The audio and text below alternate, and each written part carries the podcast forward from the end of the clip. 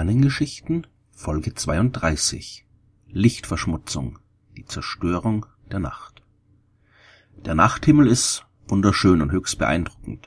Die tausenden funkelnden Sterne, die in verschiedenen Farben leuchten, die Sternschnuppen, die über den Himmel sausen, das dramatische Band der Milchstraße, das sich über den Himmel zieht.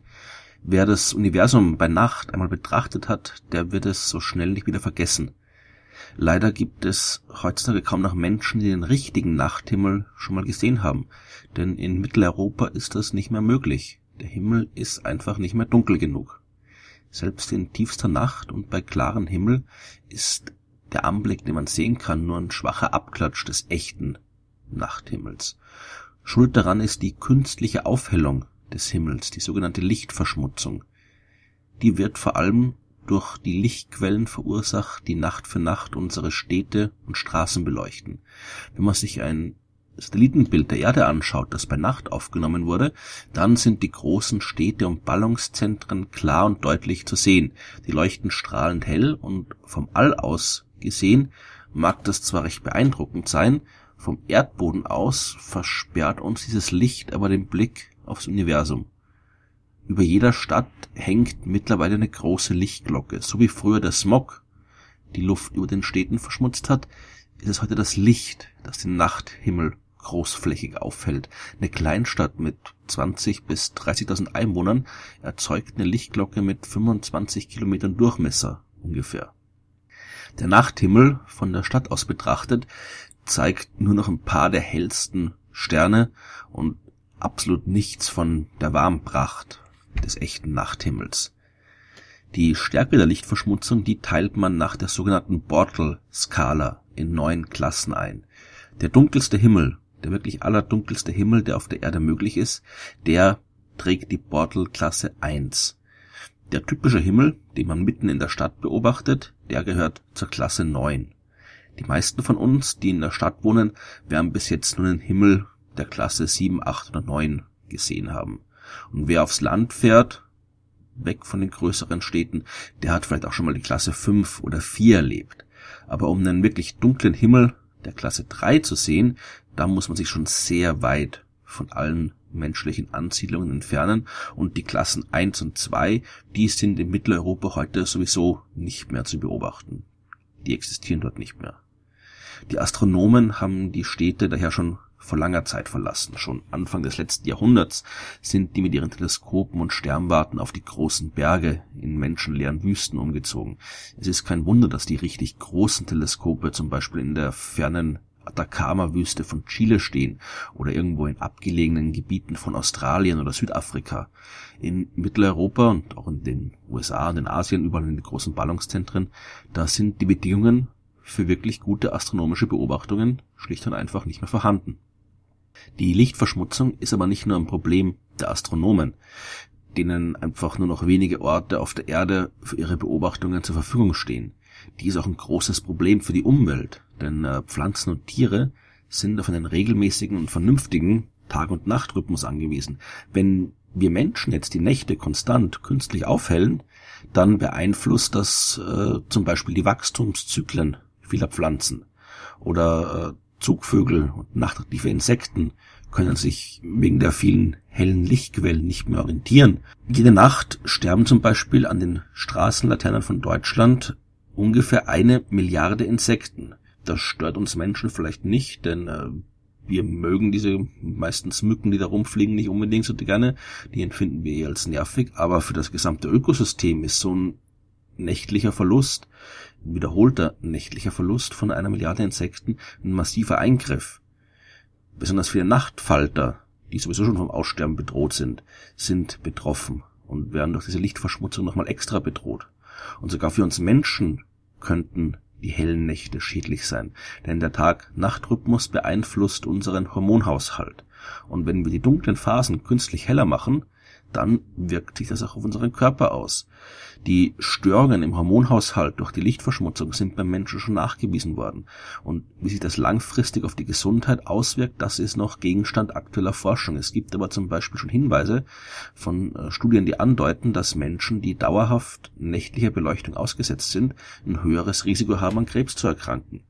Neben diesen gesundheitlichen Folgen für Mensch und Umwelt sind es aber auch ganz handfeste wirtschaftliche Gründe, die gegen eine übermäßige nächtliche Aufhellung der Nacht sprechen. Wir wollen mit den diversen künstlichen Lichtquellen ja vor allem die Straßen und Häuser beleuchten und nicht den Himmel. Die Lichtverschmutzung, die den Himmel aufhält, entsteht aus dem Licht, das verschwendet wird. Viele Straßenlaternen geben ihr Licht ja in alle Richtungen ab und nicht nur nach unten.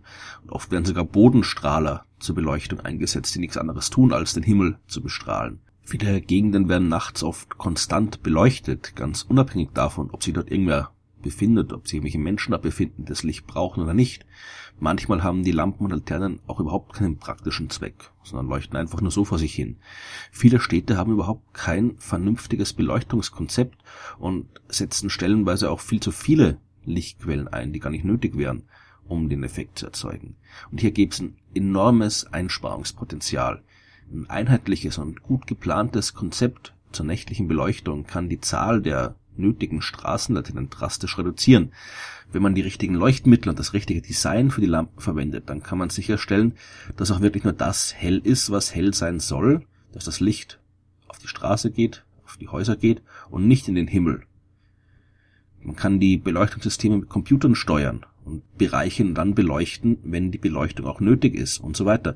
Am Ende hat man dann nicht nur die Lichtverschmutzung reduziert, sondern auch jede Menge Geld gespart. Die Stadt Augsburg zum Beispiel, seit die ihre öffentliche Beleuchtung komplett umgestellt hat, spart man sich dort eine Viertelmillion Euro pro Jahr und hat den Stromverbrauch um 20 Prozent gesenkt.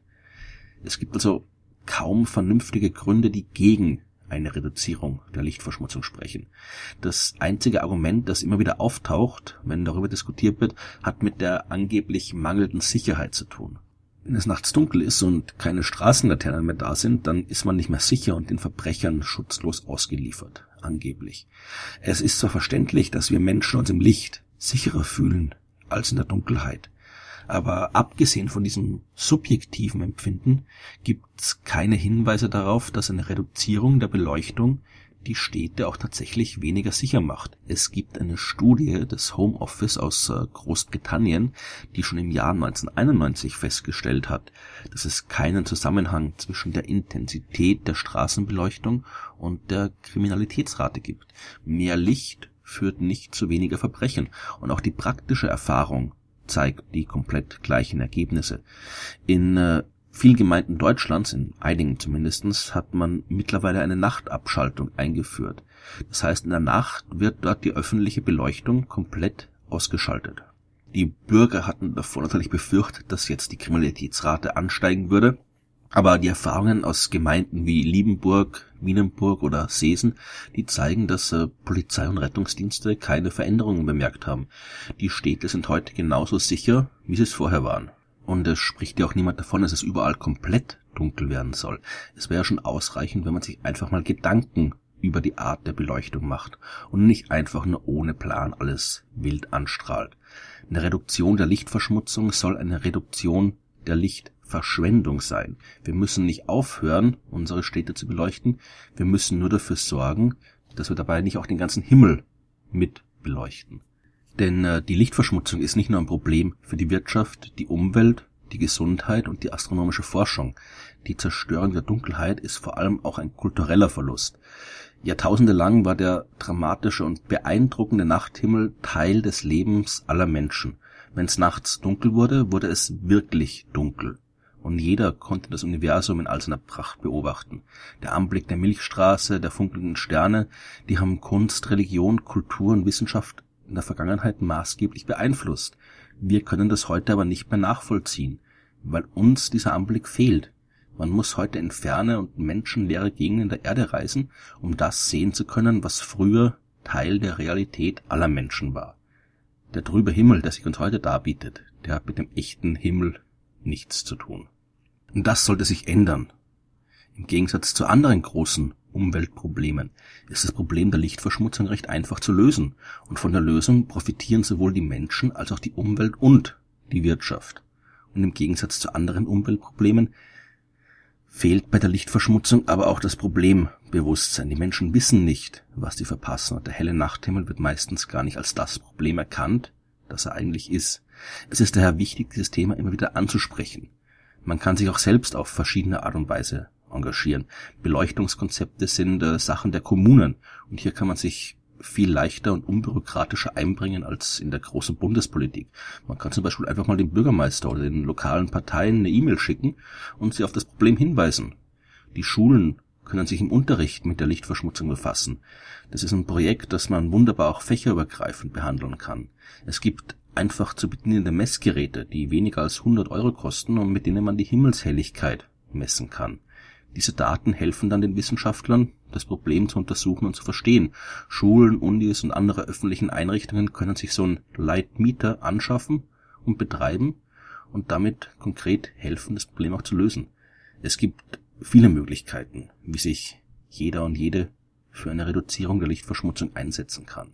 Und ihr könnt mir glauben, es lohnt sich, sich dafür einzusetzen. Die Nacht muss wieder dunkel werden, denn der Himmel, der echte, dunkle Himmel, das ist ein Anblick, den man so schnell nicht wieder vergisst.